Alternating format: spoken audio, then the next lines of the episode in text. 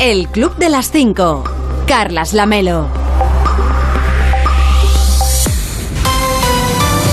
¿Qué tal? Muy buenos días. Son las 5 de la mañana, son las 4 en Canarias. Ya es 20 de julio. Quedan 164 días para acabar 2022 y 11 días para el próximo 1 de agosto. Por si a usted le interesa el dato, hoy va a salir el sol a las 7 y 7 minutos en Argamasilla de Calatrava, en Ciudad Real, a las 7 y 4 minutos en Méntrida, en Toledo y a las 7 y 9 minutos en Los Villares, Villares con V, en Jaén. Y para entonces, para cuando salga el sol, ya les habremos contado que...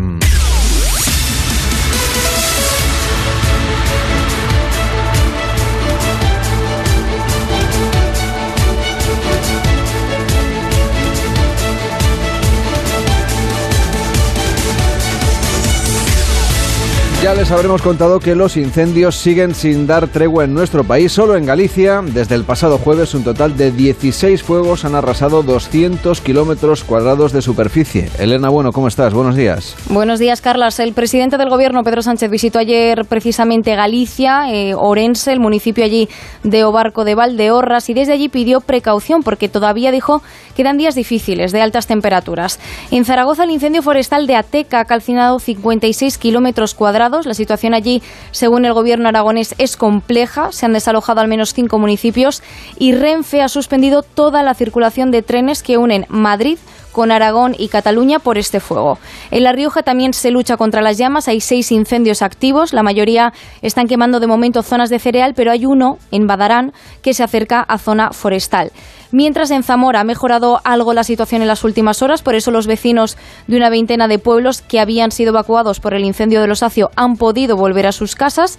Las llamas, eso sí, han quemado ya 270 kilómetros cuadrados. En Castilla-La Mancha preocupa el incendio de Valdepeñas de la Sierra en Guadalajara, por eso el gobierno autonómico ha pedido ayuda a la unidad militar de emergencia. Allí hay 70 personas desalojadas y en Cataluña se investiga si el incendio de la comarca del Valles, que ha quemado 30 domicilios, fue intencionado.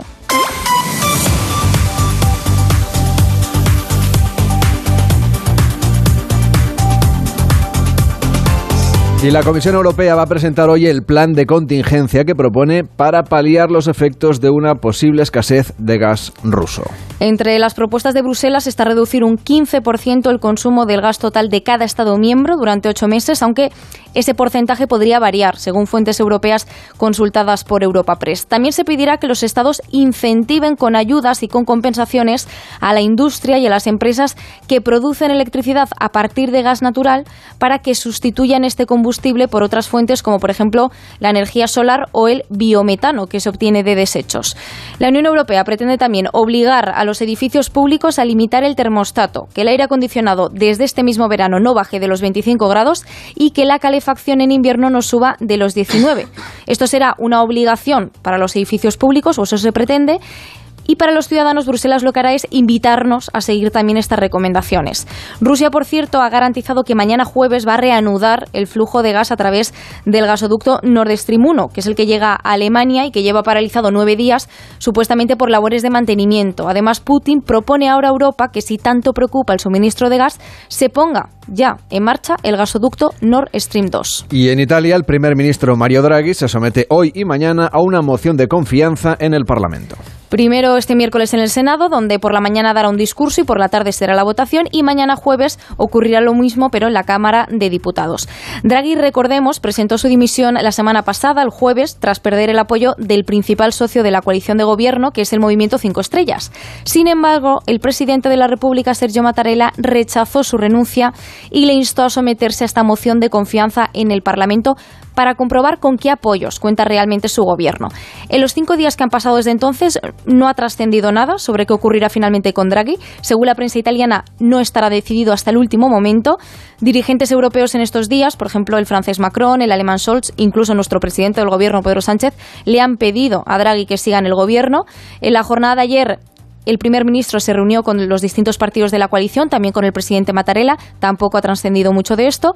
Y según la agencia de noticias ANSA, la agencia de noticias italiana, Draghi dará su discurso y después esperará las intervenciones de las distintas formaciones para tomar una decisión. Lo que dice el diario italiano Corriere della Sera es que se espera que Draghi supere hoy la votación en el Senado. El Cinco Estrellas dice que está dividido y que los partidos de la derecha, que son la Liga de Salvini y Forza Italia de Berlusconi, estarían dispuestos a apoyar a Draghi, pero no gratis. Quieren que excluya el movimiento Cinco Estrellas y según, según la agencia ANSA habrían pedido garantías, en concreto, de que se rechacen algunas, siete, de las nueve propuestas que ha ido planteando en los últimos días esta formación. Así que iremos viendo. Gracias, Elena, por contarlo aquí en el Club de las Cinco. Buenos días. Igualmente, gracias. De lunes a viernes a las 5 de la mañana, el Club de las 5. Onda Cero. Carlas Lamelo. Y vamos dejando atrás la ola de calor, pero todavía tenemos a cinco provincias en aviso naranja con riesgo importante por temperaturas altas y que superarán en este caso los 40 grados. Otras 19 estarán en aviso amarillo por valores entre los 36 y los 39. Las que están en nivel naranja son Córdoba, Huelva, Jaén, Sevilla y Gran Canaria. En Córdoba podrían llegar a los 42 grados en las horas centrales del día de hoy. También para hoy se espera viento en Gran Canaria, en Tenerife, en El Hierro, en La Gomera y en La Palma, lo que sitúa a las Islas Canarias en riesgo amarillo por fuertes vientos costeros del nordeste de fuerza 7. Por lo general, la previsión para hoy nos habla de cielos nubosos o cubiertos en el Cantábrico con probables lluvias débiles allí, en especial en su parte oriental. Asimismo, habrá intervalos de nubes bajas en zonas aledañas, en Galicia y en el norte de las Islas Canarias.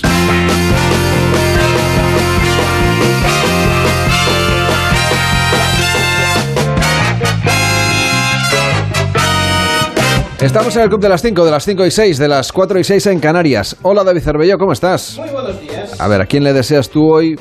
Muy buenos días. Bueno, pues vamos a ver. Hoy deseamos los buenos días a todos los padres, porque los padres... Uh, bueno, pues uh, ahora les viene una época complicada, porque sí, sí, llegan las vacaciones, pero hay más tiempo que hay que compartir pues con las criaturas y hay que llenar esos, esos tiempos. Y cuando, cuando luego te crecen, pues bueno, a veces no terminan de comprender tus reacciones y tus hechos. Un padre se ha hecho viral porque en un vídeo en el que estaban pues cenando en una en una cafetería, en una hamburguesería y uh, bueno, el vídeo lo cuelga el hermano, o sea, el hijo eh, ¿Qué dice el, texto inicial? Dice, mi hermana dijo que el camarero era muy guapo y a mi padre no se le ocurre otra cosa que, y en el vídeo vemos como cuando el camarero se acerca a la mesa donde estaban, el padre le comenta eh, lo siguiente, dice, mi hija piensa que eres muy mono. ¡Pam! Y claro, eso se ha inmortalizado porque la chica se muere de vergüenza, literalmente se pone debajo de la mesa eh, muerta de vergüenza y claro, este vídeo pues lleva ya más de 10 millones, no, más de 110 millones de visualizaciones. Es decir, que si tienes un momento en que te entra la, vergüenza de, ay, lo que ha dicho papá, que se ha enterado el chico, que... No, no, no se ha enterado el chico que, que le gusta, sino 110 millones de personas. Es decir, ¿quién no se ha enterado de la, de la bromita del padre que ahora ya también que aprenda la hija, que sepa que no le puede decir según qué cosas porque lo va a soltar, porque hay gente que lo casca todo, ¿eh? hay gente que, que necesita contarlo. Y bueno, tenemos más información, porque esto durante la semana, claro, vídeo se ha ido compartiendo mucho, pero tenemos más información y es de que, sí, como colgó el vídeo el hermano, pues llegaron a contactar el camarero y el hermano. Es decir, bueno, en el primer momento, el, como el camarero vio que la chica pues tenía vergüenza, se escondió debajo de la mesa, claro, no fue a decirle nada debajo de la mesa, pero Luego eso de que, bueno, pues vamos a enviar un mensajito, ¿no? Alguna cosa, a ver si, bueno, a ver si la cosa fructifica, ya que me han visto, me han visto mono. Total que le escribió al chico ahí la conversación de WhatsApp en otro vídeo y le pregunta al hermano, bueno, ¿y qué edad tiene tu hermana? Y entonces él contesta, el hermano, 16. A lo que William abandonó el chat. William es el camarero. Claro, ya se había hecho ilusiones, y claro, al ver que era una menor, pues dijo, bueno, pues que se espere dos años, vuelvan a la hamburguesería y entonces hablamos. Así que bueno, no, yo como soy un fan de las historias de amor que mm. terminan bien con final feliz. Está, digamos, tienes que esperar la segunda parte. En, Siguiente temporada. En, dentro de dos años os cuento más cosas. Están los Bridgestone, y como se llamen, y luego está esta historia esta, que Esta preciosa historia de amor. ¿Cómo se llama? Bridgerton. Eh, que los confundo con los neumáticos. Sí, exactamente.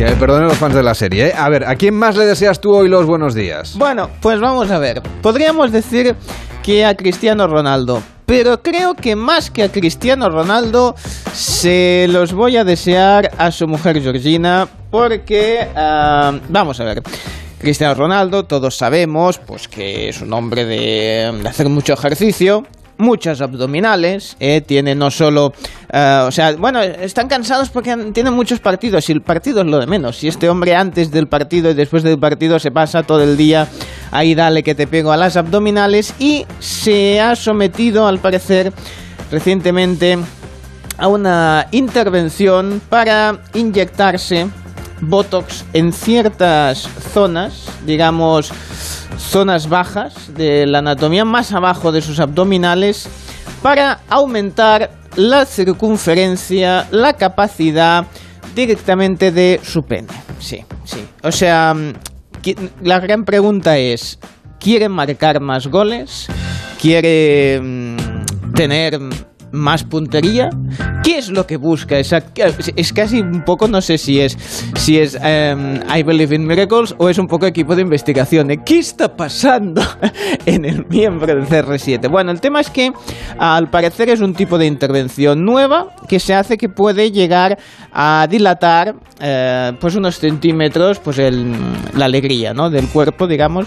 En este caso, pues bueno, pues eh, eh, tiene un inconveniente, os digo, porque ahora la gente no vaya en más a buscar este, estos tipos de tratamientos. Es bastante aún experimental, al parecer eh, sí que pues los actores digamos del gremio eh, los actores del cine digamos para adultos pues se ve que sí que recurren bastante a esta inyección de botox en la zona. El tema está en que eh, no solo aseguran que no funciona en todos los hombres sino que además al parecer dura poco es decir, es como, ¿eh? como ponerle gasolina al, al vehículo. Necesitas, necesitas ir recargando la zona porque al parecer tendría un máximo de duración de, de dos años. Así que, bueno, igual cada X tiempo pues, venga usted a revisión y le tienen que llenar el depósito otra vez. Bueno, no lo intenten en sus casas, como decimos siempre en, estas cosas. Esto es lo que, lo que se comenta por los intrames. El Club de las 5.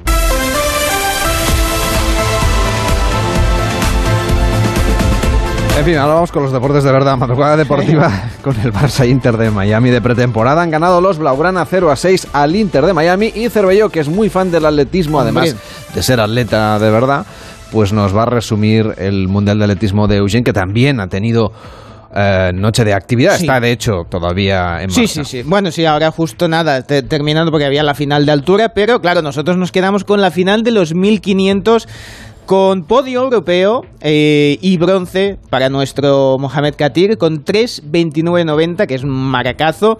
Luego cuarto ha quedado Mario García Roma, así que tercero y cuarto puesto, que creo recordar que es la mejor actuación en conjunto, que ya habíamos hecho un tercero y cuarto puesto en un mundial, y un décimo puesto para Ignacio Fontes, con grandísimas marcas los tres. Y también muy importante que Sara Gallego en los 400 vallas pasa a semifinales, así que otra gran opción de llegar a una final. Y además el Real Madrid también se prepara para sus partidos de pretemporada. Ana Rodríguez, buenos días. Pues sí, Carlas, ¿qué tal? Buenos días. Con el Real Madrid ya en Estados Unidos, en Los Ángeles, donde va a continuar su pretemporada ya con Benzema, que ha gozado de algún día más de descanso, pero con sorpresa final, porque el delantero Borja Mayoral no pudo viajar a Estados Unidos por problemas en su pauta de vacunación. Por su parte, el Atlético de Madrid presentó el proyecto de su nueva ciudad deportiva con seis campos de fútbol y una residencia para jugadores en medio de los rumores que sitúan a Cristiano Ronaldo en el equipo rojiblanco. Además, ayer se jugaron dos amistosos de pretemporada con dos equipos de primera división y con dos empates. Empate a tres entre Osasuna y Toulouse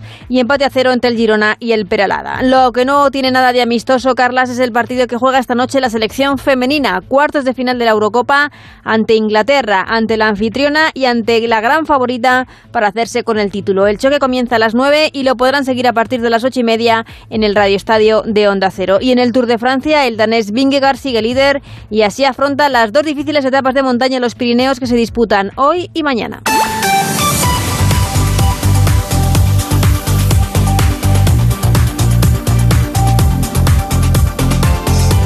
Hoy en Onda 0.es nos cuentan que Sanidad estima en 679 las muertes hasta el domingo por la ola de calor. El domingo 17 de julio fue el día con mayor mortalidad, con una estimación de 169 muertes como consecuencia de las altas temperaturas. En Onda 0.es también puede ver el mapa de los incendios activos en España en tiempo real, donde se acumulan más de 40.000 hectáreas quemadas.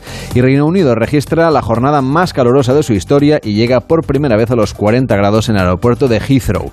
Aquí en España, la la fiscal general del Estado, Dolores Delgado, ha presentado su renuncia al cargo por razones de salud. El pasado día 20 de abril, Delgado, de 59 años, se sometió a una intervención de urgencia en la columna vertebral que consistió en la eliminación de un quiste sinovial que comprimía el conducto de dos vértebras, así como la eliminación de una fractura de la faceta articular de la vértebra.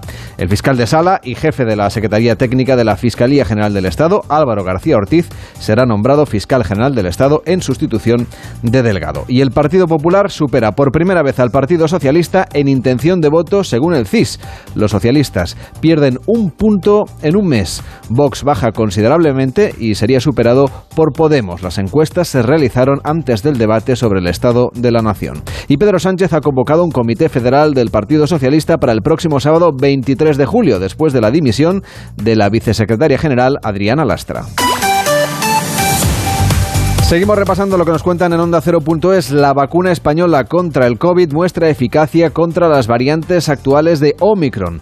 Y después de más de nueve meses de negociaciones, el acuerdo para un nuevo sistema de cotización para los autónomos está más que cerca. Algunas asociaciones han dado ya el visto bueno a la última propuesta de inclusión, un documento al que ha tenido acceso Onda Cero y que le resumen en Onda Cero.es. En principio, se rebajaría la cuota mínima de 200 euros en 2025 para los autónomos con ingresos inferiores a 670 euros mensuales. Se mantiene la máxima de 590 para los que superen los 6.000 euros de rendimiento y se reduce la cuota a 240 euros para quienes ingresen entre 670 y 900 También baja la cuota a 260 euros para los que ganen entre 900 y 1.166 euros y 291 como quedará para quienes estén entre los 1.166 y los 1.300 euros de ganancia mensual. Tiene toda la información en onda0.es. En nuestra web también puede saber cuánto cuesta comer en los seis restaurantes españoles que están entre los mejores del mundo.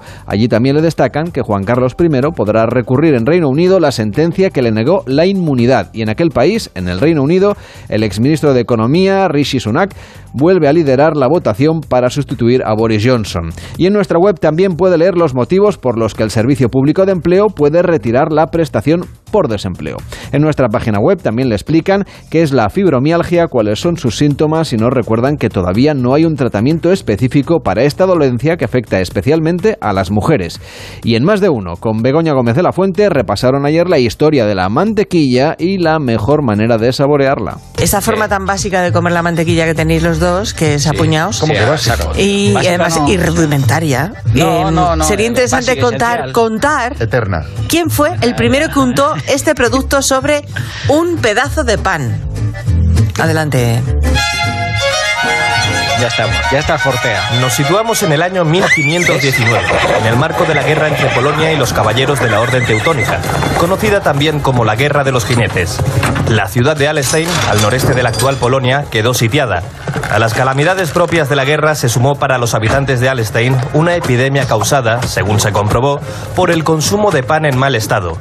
Pero, ¿dónde estaba el origen de la contaminación del pan? ¿Lo envenenaban los enemigos que sitiaban Alestein y permitían que se introdujera en la ciudad? O por el contrario se contaminaba dentro de la propia villa por la suciedad reinante. La solución a esta pregunta la encontró el administrador del distrito de Allenstein y Mersac, un médico y astrónomo llamado Nicolás Copérnico. El científico ideó un sencillo método para saber si el pan venía envenenado o si por el contrario se contaminaba por la manipulación en la ciudad. Las hogazas se cortarían en rebanadas y sobre ellas se untaría algún tipo de sustancia comestible de color claro, como por ejemplo la mantequilla.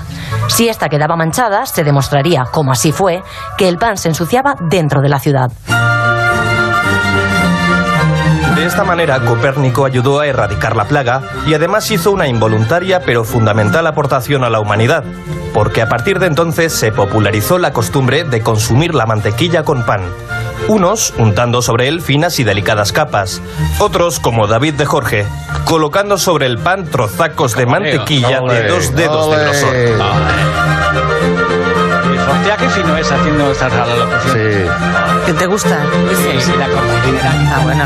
Asunto mantequilla. Les recuerdo a los oyentes en el 609 83 10 34. 609 83 10 Es que, es que, Begoña, 34. Leo, es que sin mantequilla no habría bechamel, ni habría No, no, croquetas, ni habría puré patata. Sin cuarteto de cuerda no habría cultura. Porque Ya, es que cuando metes dos violines parece que es cultura. Ya, ya, es verdad, tío. Porque tú metes un cuarteto de cuerda y dices, acaba de empatar en Logroñés y parece como que es una cosa bonita. Sí.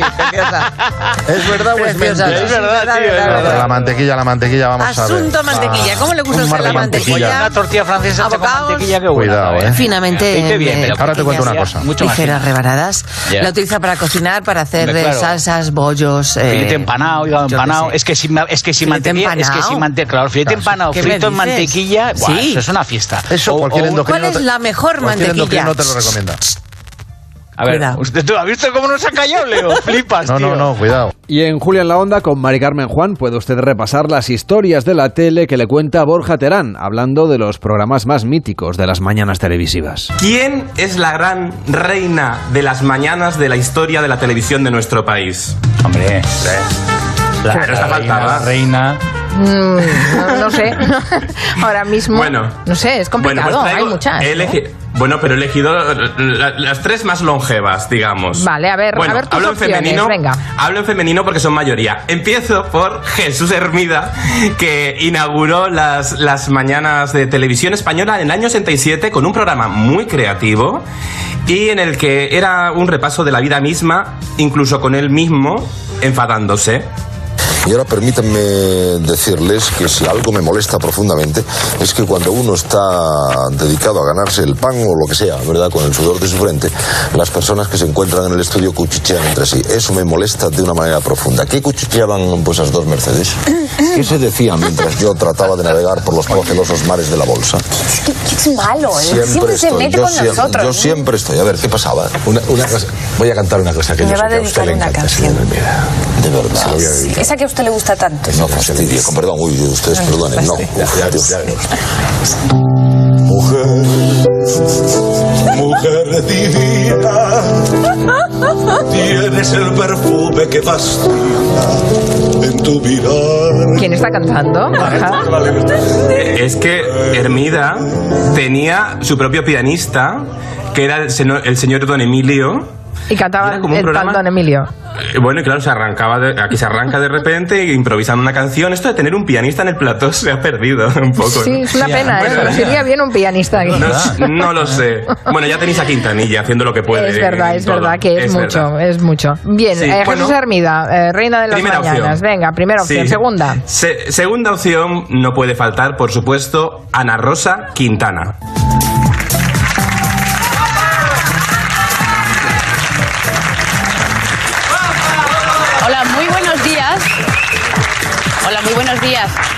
Parece que fue ayer, pero es que realmente fue ayer, no ha pasado nada de tiempo. Espero que les guste nuestra casa. Va a ser su casa y nuestra casa. Aquí van a pasar muchas cosas. Bueno, este es el primer día de Ana Rosa en Telecinco en el año 2005. Ya ha pasado mucho tiempo. A mí me llama mucho la curiosidad, me llama mucho la atención, me da curiosidad ese arranque de los aplausos diciéndola guapa, guapa. Esto ya no, esto ya no se dice en tele. No, ya no se dice, no. Guapa. Vale, ¿y la, y la tercera? ¿La tercera reina la para ti? bueno, la, la tercera, por Hombre, supuesto. la reina, sí, claro. Aunque ella no, no le gusta mucho que le llamaran reina, porque al final ella considera una profesional, una currito que, eh, que popularizó los magazines y que así explicaba lo que hizo en aquel Pasa la vida. La gente por la noche se sienta a ver la televisión. Por la mañana tú tienes que conseguir que deje de hacer aquellas cosas que está haciendo para verte a ti, ¿no? Y eso lo tienes que hacer a base de, de- de no bajar nunca la guardia, de saber siempre qué cosa, de tener ese feeling, esa cosa muy especial, de... La Campos, sí, sí, toda una reina. Claro, porque la Campos empezó a hacer el programa por la tarde, mucha gente no lo recuerda. Y al pasar su programa, que era un éxito a la mañana, claro, ella estaba muy preocupada porque era un público que era de radio en realidad. La, la gente por la mañana le costaba mucho más ver la televisión. Y encima le llamaban aquello por ser mujer de un- que hacía un programa de marujas y ella misma intentaba demostrar, demo- desmontar de esta forma.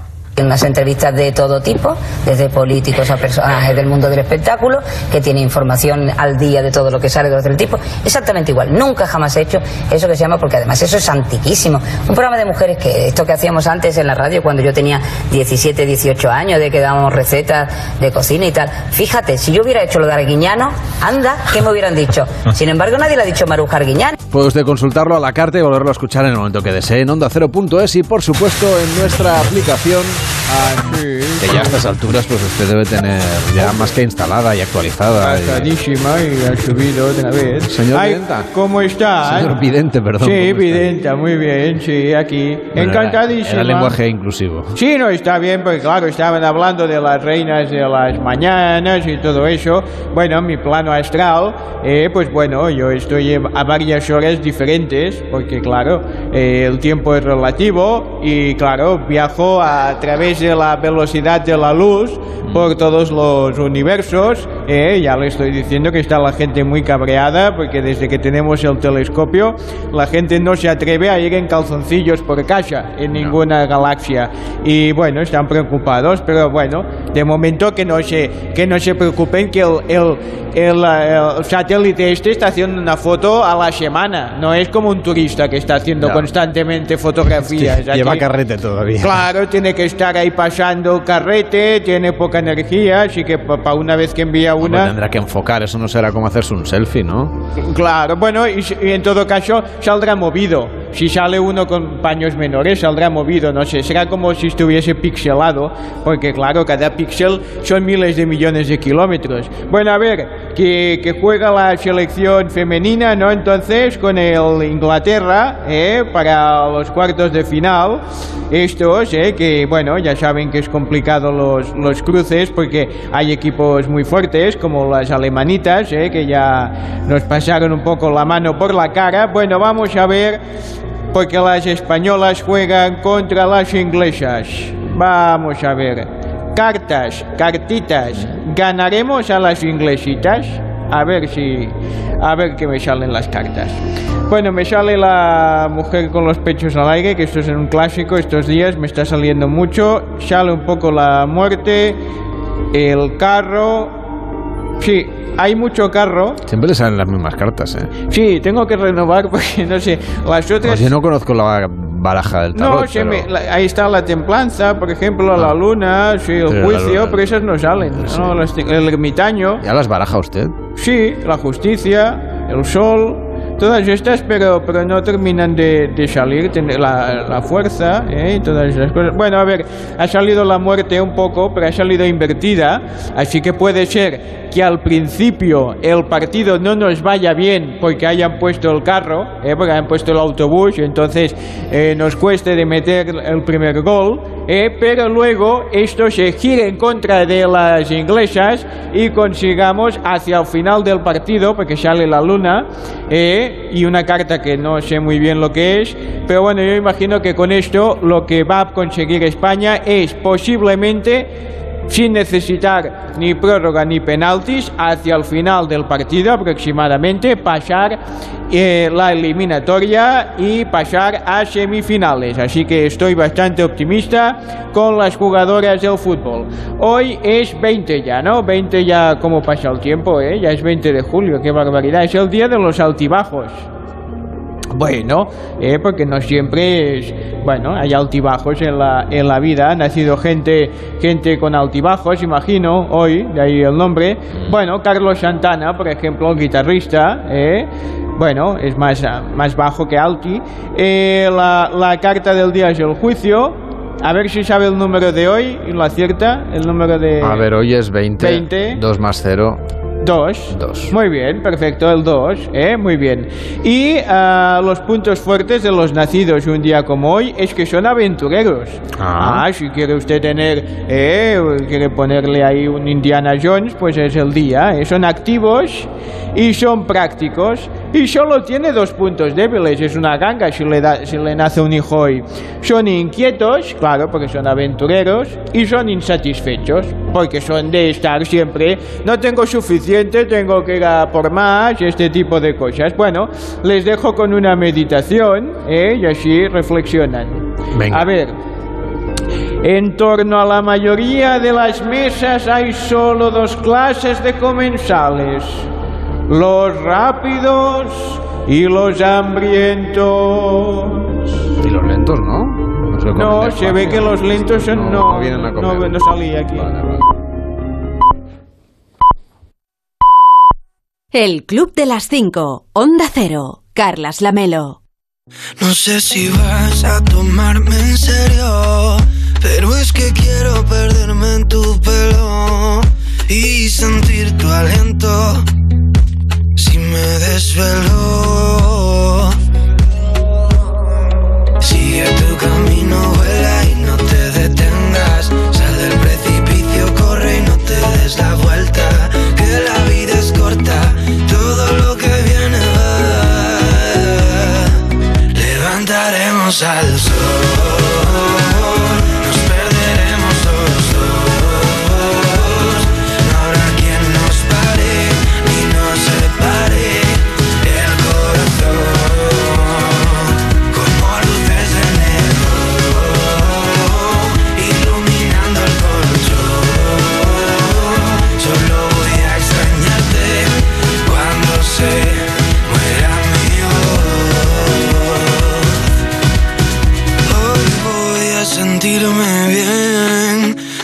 tus fotos en la pared y no me importa si perdí algún tren. Yo solo quiero volver. Participa en el Club de las 5. 676 760908 676 760908 Todo lo que viene va. Levantaremos al sol.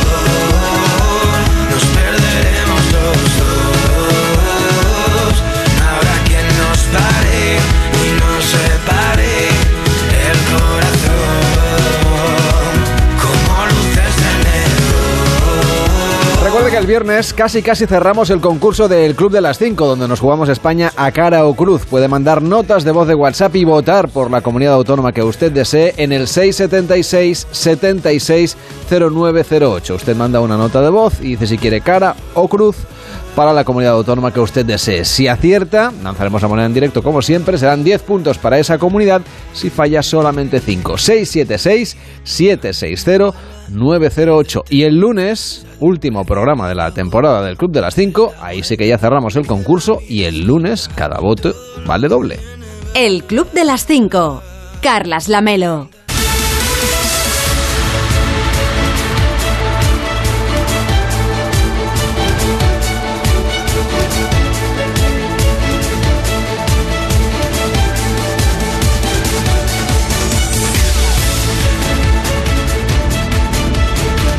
Y en 30 minutos empieza más de uno en Onda Cero, hoy explicándoles la dimisión de la fiscal general del Estado, de Dolores Delgado. Juan Carlos Vélez, ¿cómo estás? Buenos días. ¿Qué tal? Muy buenos días. Sí, por problemas de salud y después de un mandato polémico por haber sido antes ministra de Justicia y diputada del PSOE, coincide además justo un día después de la dimisión de la número 2 del Partido Socialista de Adriana Lastra, en ambos casos por problemas de, de salud más que justificados. Uh, pero además coincide con que ayer, por uh, sorpresa, Pedro Sánchez convocó el, eh, a la eh, dirección del partido, el Comité eh, Federal, el máximo órgano de dirección entre congresos del Partido Socialista, eh, para este sábado, justo ayer cuando el CIS pronostica por primera vez lo que ya vienen haciendo el resto de empresas que hacen eh, encuestas, eh, sondeos demoscópicos con intención de voto, que el Partido Socialista perdería unas elecciones ahora mismo contra el Partido Popular de Núñez Feijo. Eh, hoy además tenemos la Comisión Europea presentando su plan de contingencia o de ahorro energético que tiene por objetivo convencernos de que empecemos a ahorrar ya para evitarnos un invierno más duro protegiendo de esta manera a los Estados miembros de una eventual eh, corte del suministro de gas ruso o escasez. Uh, Bruselas abre a la puerta a prolongar la vida de las centrales de carbón, propone a las empresas reducir eh, su consumo eh, y no solo propone, sino que incentivará que, esto sea así, que se deje de consumir el consumo, eh, el gas y se empleen otras materias para generar electricidad, por ejemplo. Oye, a partir Y de luego- la... ah, digo, perdona, Y, perdona. no, y luego te decía, tenemos los incendios. Eh, en el peor verano eh, que se recuerda de los últimos 15, mm, lo último es, eh, fíjate, el corte a- ayer de la A2. eh, que conecta eh, Madrid con, eh, con Aragón y con Cataluña, pero también de la línea ferroviaria, es decir, ambas dos conexiones, carretera y ferrocarril, a la altura de Alama, en el caso de la 2, a la altura de Alama de Aragón, en la provincia de Zaragoza, por el fuego. Eh, está suspendido, por tanto, también el tráfico ferroviario. Eh, y luego por lo demás en Cáceres están regresando a sus casas, han mejorado la situación en eh, Galicia y en Zamora, pero siguen los incendios fuera de control. Eh, se ha declarado un par de fuegos también en la provincia de Guadalajara, otros más en la, eh, en la Rioja, es decir que, que esto sigue, sigue, la situación sigue siendo muy preocupante. Alertaba ayer el presidente del gobierno Pedro Sánchez de que vienen días todavía complicados por delante. Días difíciles en los incendios, pero hay otras historias que le van a contar a partir de las 6 de la mañana, por ejemplo, en el informativo para animales. Sí, señor, sí, señor. Manuel Pecino nos va a contar, eh, bueno, más que nosotros, le va a contar a los monos. Algo monos somos. Eh, que, sí, algo tenemos nosotros. Eh, que les gustaría, que les va, le- les va a contar la historia de, de- de una pariente suya, de una mona, que sobrevivió a una fuerte descarga eléctrica en una torre de alta tensión, pero es que no solo sobrevivió ella, sino que resultó que como estaba embarazada también sobrevivió el feto y dio a luz poco después y es eh, y es madre de un monito, no sé si es monito o monita, pero pero pero felices y después de haber sobrevivido a un, a un tremendo calambrazo. Y luego también tenemos la historia de una canción que nos trae cada mañana Sara Iturbide, ese momento de, de recreo, de paréntesis de las historias y noticias del día. Y la de hoy es Strawberry Fields Forever, los Beatles, año 1967. Um, Strawberry Fields Forever, eh, Strawberry Fields era el nombre de un orfanato que había en Liverpool, eh, muy cerca de donde John Lennon vivía de niño. Esta es una canción que John Lennon además compuso, eh, no allí en Liverpool, no en Reino Unido, la compuso en Almería, en España, estando en Almería. la costa almeriense. Sí, señor, y es un orfanato que está muy vinculado a John Lennon por su infancia, porque pasaba mucho tiempo con los críos y luego además eh, destinó generosas eh, donaciones y, y- y ayudas antes de, de su muerte. La historia es mucho más larga que esto, es mucho más interesante y nos lo va a contar al detalle luego Sara Iturbide. Oye, y a partir de las 10, ¿qué nos vais a contar? Pues mira, tenemos, uh, pues ten- tenemos un programón hoy a partir de las 10 también, porque tenemos, mira, cómicos, Jesús Manzano, Carlos Latre, Agustín Jiménez, hoy además con un invitado que no se queda corto ¿eh? con los tres nombres anteriores, Arturo Valls, que viene a presentarnos la serie de A3 Player, dos años y un día. A partir de las 11 va a estar Leo Harlem, dice, Leo Harlem no es de los, también es de los cómicos, pero es que hoy va a estar Leo Harlem con Carlos Iglesias, o sea que también nos vamos a reír muchísimo seguro, nos lo vamos a pasar de muerte, para presentarnos su última película, Padre No hay más que uno, tres. Y no debes perderte luego después a Ángel Antonio Herrera, por supuesto, como tampoco el repaso a las revistas de eh, José Mi Rodríguez y de Rosa Belmonte. A partir de las 12 del mediodía hoy va a ser un programa, tiene pinta va a ser un programa que vamos a terminar con, eh, con la mandíbula desencajada de reírnos. Pues nos hace muy buena, muchísima falta. Sí, muy señor. buena falta nos hace. Sí, señor. Cuídate muchísimo y te escuchamos luego. Igualmente, querido. Hasta ahora. Chao.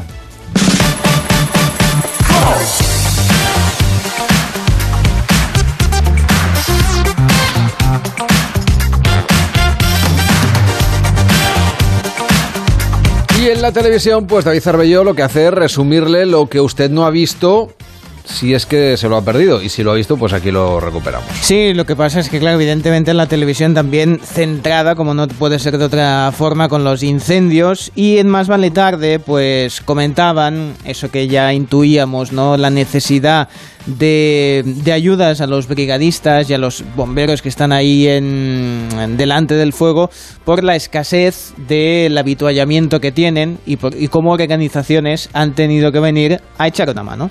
Xavi Guitart es colaborador de la ONG World Central Kitchen. Xavi, ¿qué tal? Buenas tardes. Buenas tardes. Hola, buenas tardes. Debo decirte que eh, tengo sentimientos encontrados porque creo que hacéis una labor que es impresionante y es increíble que estéis eh, ayudando a los brigadistas, pero por otra parte me da muchísima vergüenza que en este caso tengáis que estar hace- haciendo el trabajo que tendría que hacer la administración. Bueno, en realidad venimos, venimos a sumar un poco más a todos ¿vale? y a colaborar con todo, con todo lo que haga falta, tanto sea como ayudaros a la gente que está, que, está, que está en los pabellones, como darle un plato de comer a los brigadistas, como tener que subirlos al fuego, como hemos, como hemos subido hoy. Lo cierto es que la intendencia debería caer en manos de las administraciones, desde luego, y no eh, de las ONGs o de los vecinos. Estoy seguro que World Central Kitchen tiene urgencias mucho más importantes que atender y es triste que tenga que atender a nuestros brigadistas y trabajadores porque no les atienden desde las administraciones. ¿Dónde os habéis exactamente desplegado, Xavi? Que creo que estáis en Extremadura y también en Zamora. No sé si tenéis pensado acudir también a algún sitio más para dar de comer a los que están trabajando contra el fuego. Eso es, fuimos el, el jueves de la semana pasada, estuvimos en Extremadura, eh, volvimos a Madrid y el mismo lunes a la el mismo lunes a las 4 de la tarde activamos para, para venir aquí a para venir aquí a Zamora. Luego ya esta mañana hemos activado también los de Ávila. Ahora vamos a ver si, si necesitan también nuestra colaboración en, en- en Galicia o en, los, o en los demás incendios que haya.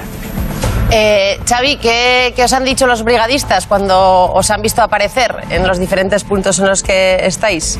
Nada, o sea, toda la gente, toda la gente está, la verdad, que muy agradecida, o sea, encantados de que estemos aquí. De hecho, esta, esta misma mañana había como 80, 80 brigadistas que no podían, que no podían bajar a, a dotarse pa- a por la comida y me he subido con ellos en un coche, hemos cargado una, una bandeja de comida y, le- y les he dado el servicio allí con ellos mientras estaban eh, sofocando los fuegos.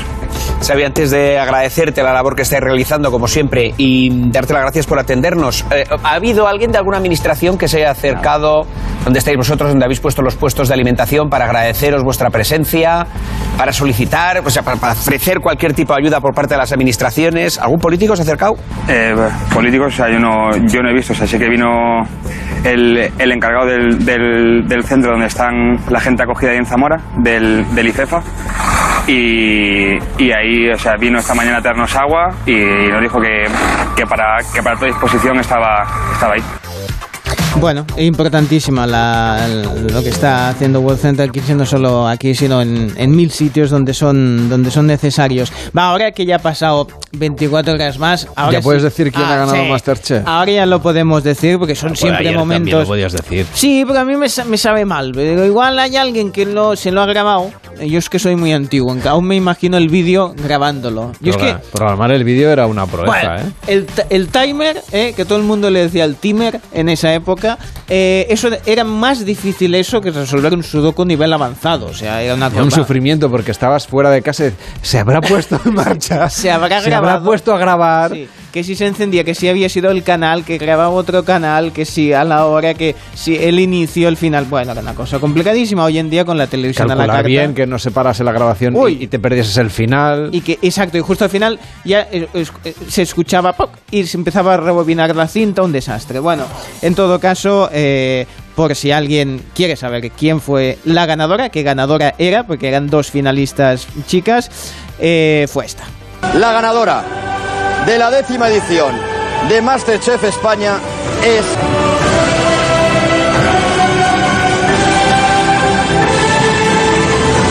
hace censurarlo de la música.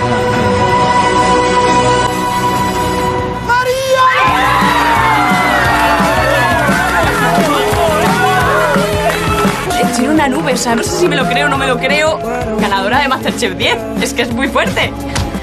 Últimamente pasa mucho en las ediciones de Masterchef que la que ya desde el principio apunta que va a ser el ganador o ganadora termina ganando. El factor sorpresa a veces claro, ya la gente ya va preparada. La primera vez sí que igual sabían menos, porque ahora todo el que se presenta más o menos ya sabe un poco por dónde eran los tiros de la mecánica del concurso. Pero esta era una de las favoritas desde el principio y al final se ha llevado esta edición número 10 ya de Masterchef. Pues gracias, Cervello, por contarlo aquí en el Club de las 5. El Club de las 5. Carlas Lamelo.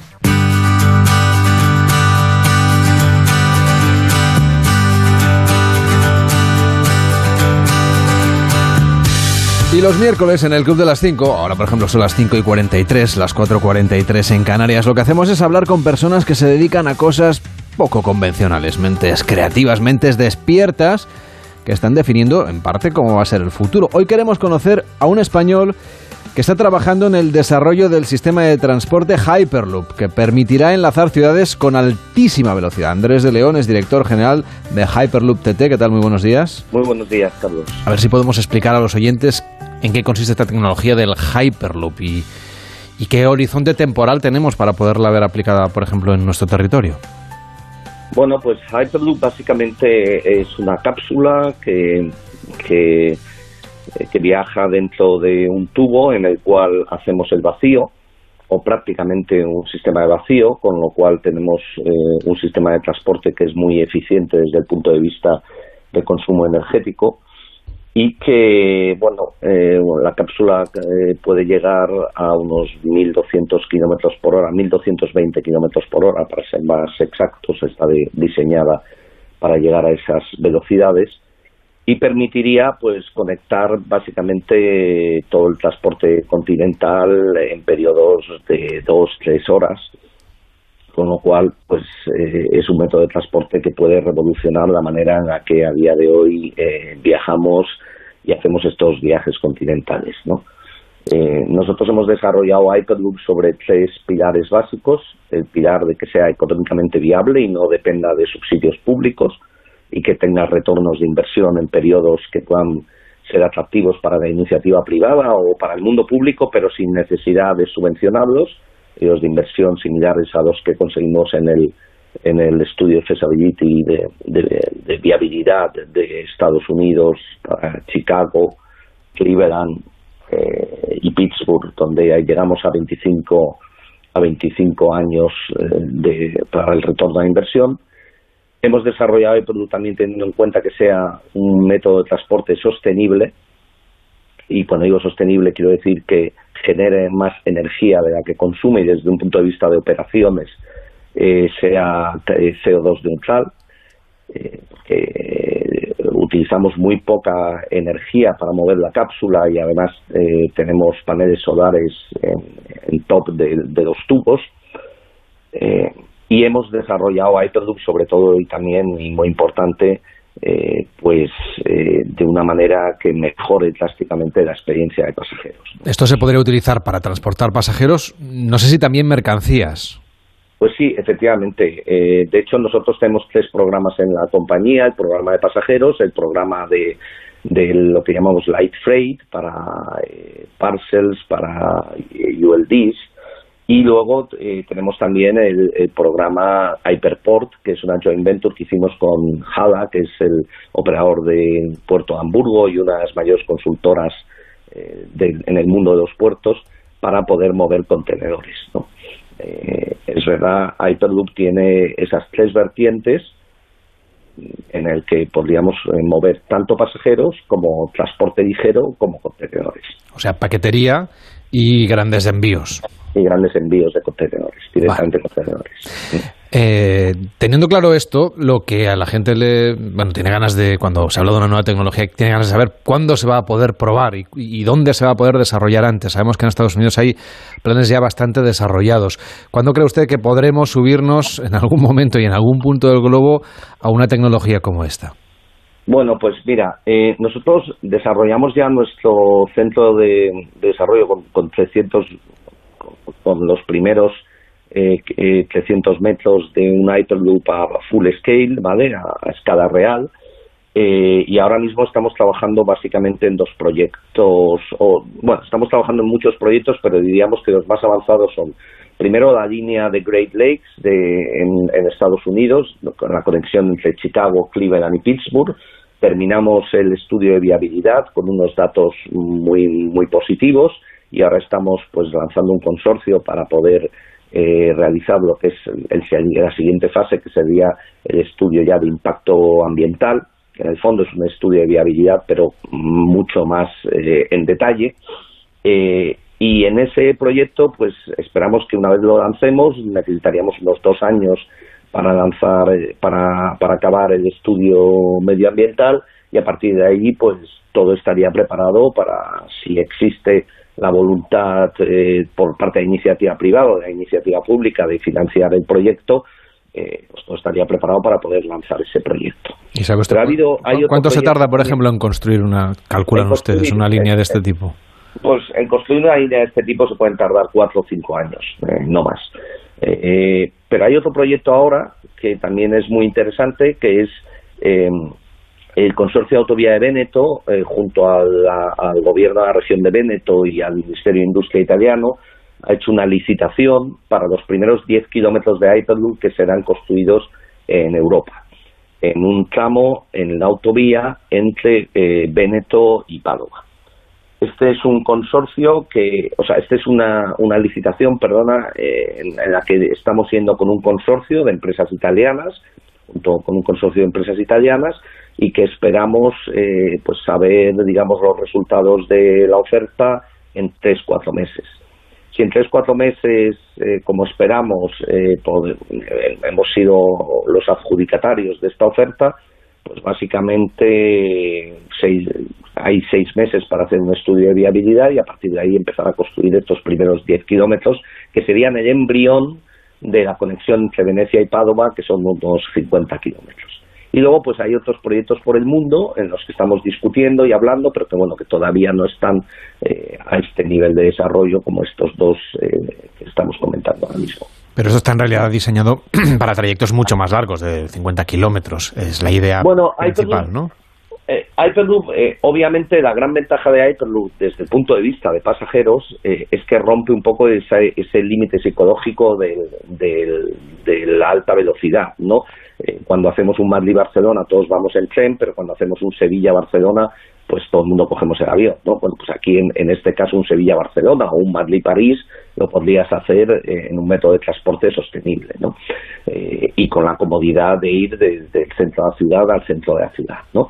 Eh, pero también es verdad eh, que hay puede haber eh, oportunidades como esta en concreto que estamos hablando donde 50 kilómetros tengan eh, una lógica económica y que el proyecto pueda tener sentido, ¿no? O conexiones entre aeropuertos y centro de ciudades o otras cosas.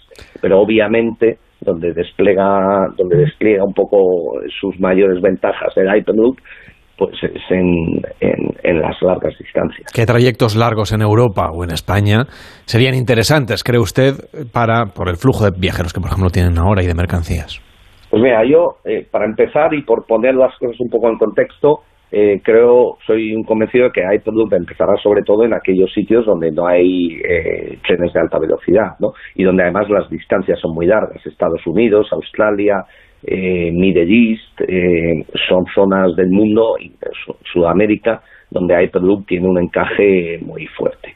En Europa yo creo que hay la posibilidad de hacer una red y de hecho estamos hablando con la Comunidad eh, Económica Europea que está ya desarrollando normativas para Hyperloop, eh, una red eh, por lo menos de los grandes puntos, ¿no? de las grandes ciudades europeas, estar conectadas por Hyperloop, pues generaría obviamente un impulso económico muy importante y, y generaría una conectividad que no tenemos a, a día de hoy, ¿no? Que, que- que no llega a darnos el, el tren de alta velocidad en las distancias largas. Entiendo que esta infraestructura va sobre la tierra, no es subterránea.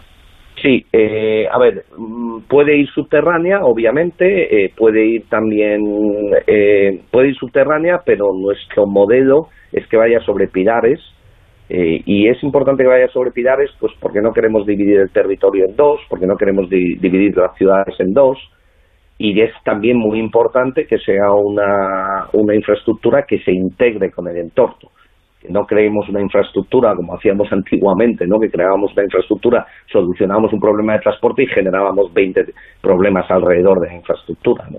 Hemos trabajado mucho con estudios de arquitectura, con, con estudios de ingeniería en todo el mundo para tener unos un diseño que, que se adapte, digamos, a lo que es eh, un entorno urbano y que además sea un factor dinamizador del entorno urbano y que cuando sea un, un elemento en el entorno rural o en el, en el, en countryside, pues sea un, un elemento también que visualmente pues eh, no, no, no, no genere impacto ambiental. Tengo entendido que ustedes han estado en Barcelona, en la escuela Elisaba, para que los estudiantes de diseño les den ideas sobre cómo deberían ser los interiores de este medio de transporte. ¿Cómo, Bueno. ¿cómo nos debemos imaginar estos interiores? ¿O cómo plantean ustedes que será este, bueno, a nivel viajero, claro, esta manera de viajar de un lado a otro? Bueno, pues más, más, que, más que darnos ideas, eh, lo que han hecho es un proyecto completo eh, de han hecho un proyecto completo de lo que sería el interior de la cápsula, ¿vale? Y además es un proyecto que pensamos que tiene muchas posibilidades de implementarse en algunas de las cápsulas. Obviamente habrá diferentes configuraciones de las cápsulas, eh, pero ellos lo que lo que han hecho han entendido muy bien el, briefing de producto que nosotros les dimos y han entendido muy bien eh, que lo que nosotros buscábamos era una cápsula eh, que, que solucionara eh, con espacios multifuncionales que solucionara las diferentes necesidades que tenemos cuando viajamos en diferentes momentos de nuestra vida, ¿no? No es lo mismo lo que necesitamos cuando viajamos con la familia que con compañeros de trabajo o que con amigos, ¿no? Y bueno, eh, es un entorno agradable, es un entorno donde para nosotros es fundamental mejorar drásticamente la experiencia de pasajero. Eh, Hyperloop no es como he visto en, en Jurassic Park, ¿no? En la última película de Jurassic Park que ha salido un Hyperloop que parecía un cohete, que la gente se, se eh, bueno, pues eh, parecía un, un avión de combate. Esto no es lo que nosotros queremos.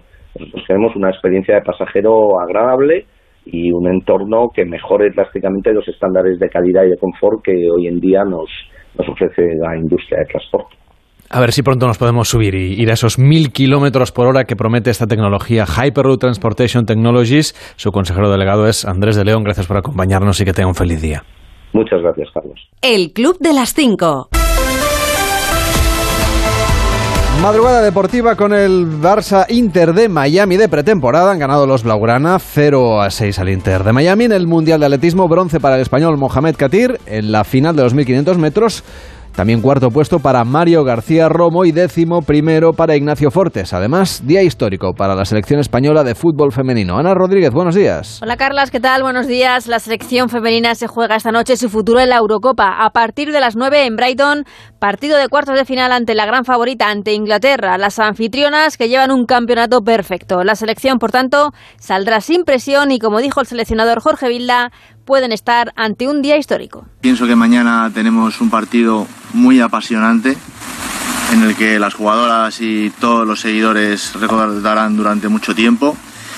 Y bueno, siempre el siguiente partido es el más importante, pero mañana más si cabe porque es la oportunidad de hacer historia. Sabemos de lo difícil por el nivel del rival, por cómo ha venido, lo que ha hecho en la fase de grupos pero con confianza, un equipo motivado y pues bueno, afrontando el gran reto que sería eh, pasar por primera vez a unas semifinales.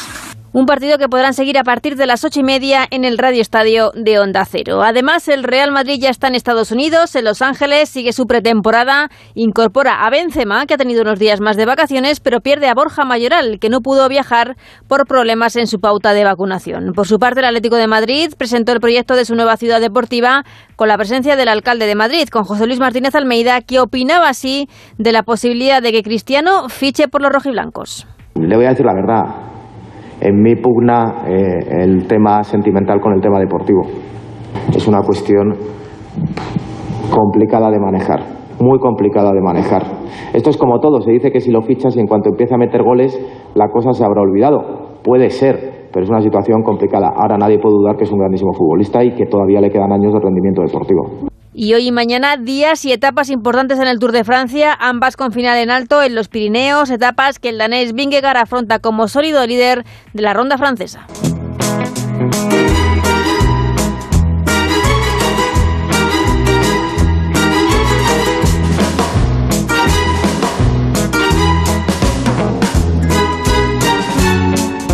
Nos tomamos un café al que esta semana me está invitando David Cervelló. Esta semana, Por dice. voluntad propia. Sí, sí, no, sí, con, con ilusión, con ilusión. Estoy muy contento de invitar a cafés a Carlas esta semana, todo sea para, para bueno, a ver si podemos volver. ¿Qué te va a decir? Cuidado que está haciendo mucho calor, Carlas, no solo aquí, sino en todo el mundo. En Gran Bretaña, en el aeropuerto de Luton, donde nos hace gracia comentar siempre noticias en el aeropuerto de Luton, le tenemos un cierto cariño, pues eh, ayer se tuvieron que cancelar unos cuantos vuelos porque el asfalto se había derretido. Claro, no están acostumbrados a estas cosas en Gran Bretaña, o sea, claro, imagínate el calor inmenso, se van a españolizar porque venían aquí siempre para... como empiecen a hacer las cosas ahí, los ingleses que hacen aquí, Claro, como empiecen a hacer todos de golpe los ingleses el balconing y todas estas cosas, ya verás tú. Porque, claro, van a decir, ah, es como estamos en Mallorca. No, no, está- estáis en Inglaterra y hace un calor tremendo, porque es que es lo que está, lo que está haciendo. Pues como te digo, se solucionó por la tarde, pero durante toda la mañana el asfalto pues mm, falleció, es decir, que ese aeropuerto estaban de Luton. bueno, ese que me Gracias, había... Eh, sí, no, ese que me lo había preparado con ilusión. Bueno, pues el tema es ese, que ya, ya bajó un poco la temperatura por la tarde, pero bueno, que pongan tema, un asfalto un poco más resistente. Bueno, claro, ¿eh? como el que usamos aquí. Aquí pero está, Es que aquí bueno. nos hace falta y no estaban acostumbrados. Bueno, igual podemos exportar asfalto, no sé. Pues eh, podría ser un Bueno. plan de futuro para nuestro país. Hay negocio. Gracias. Hasta Cuídate mucho. Empieza más de uno en Onda Cero con Rubén Bartolomé. Que tengan un feliz día.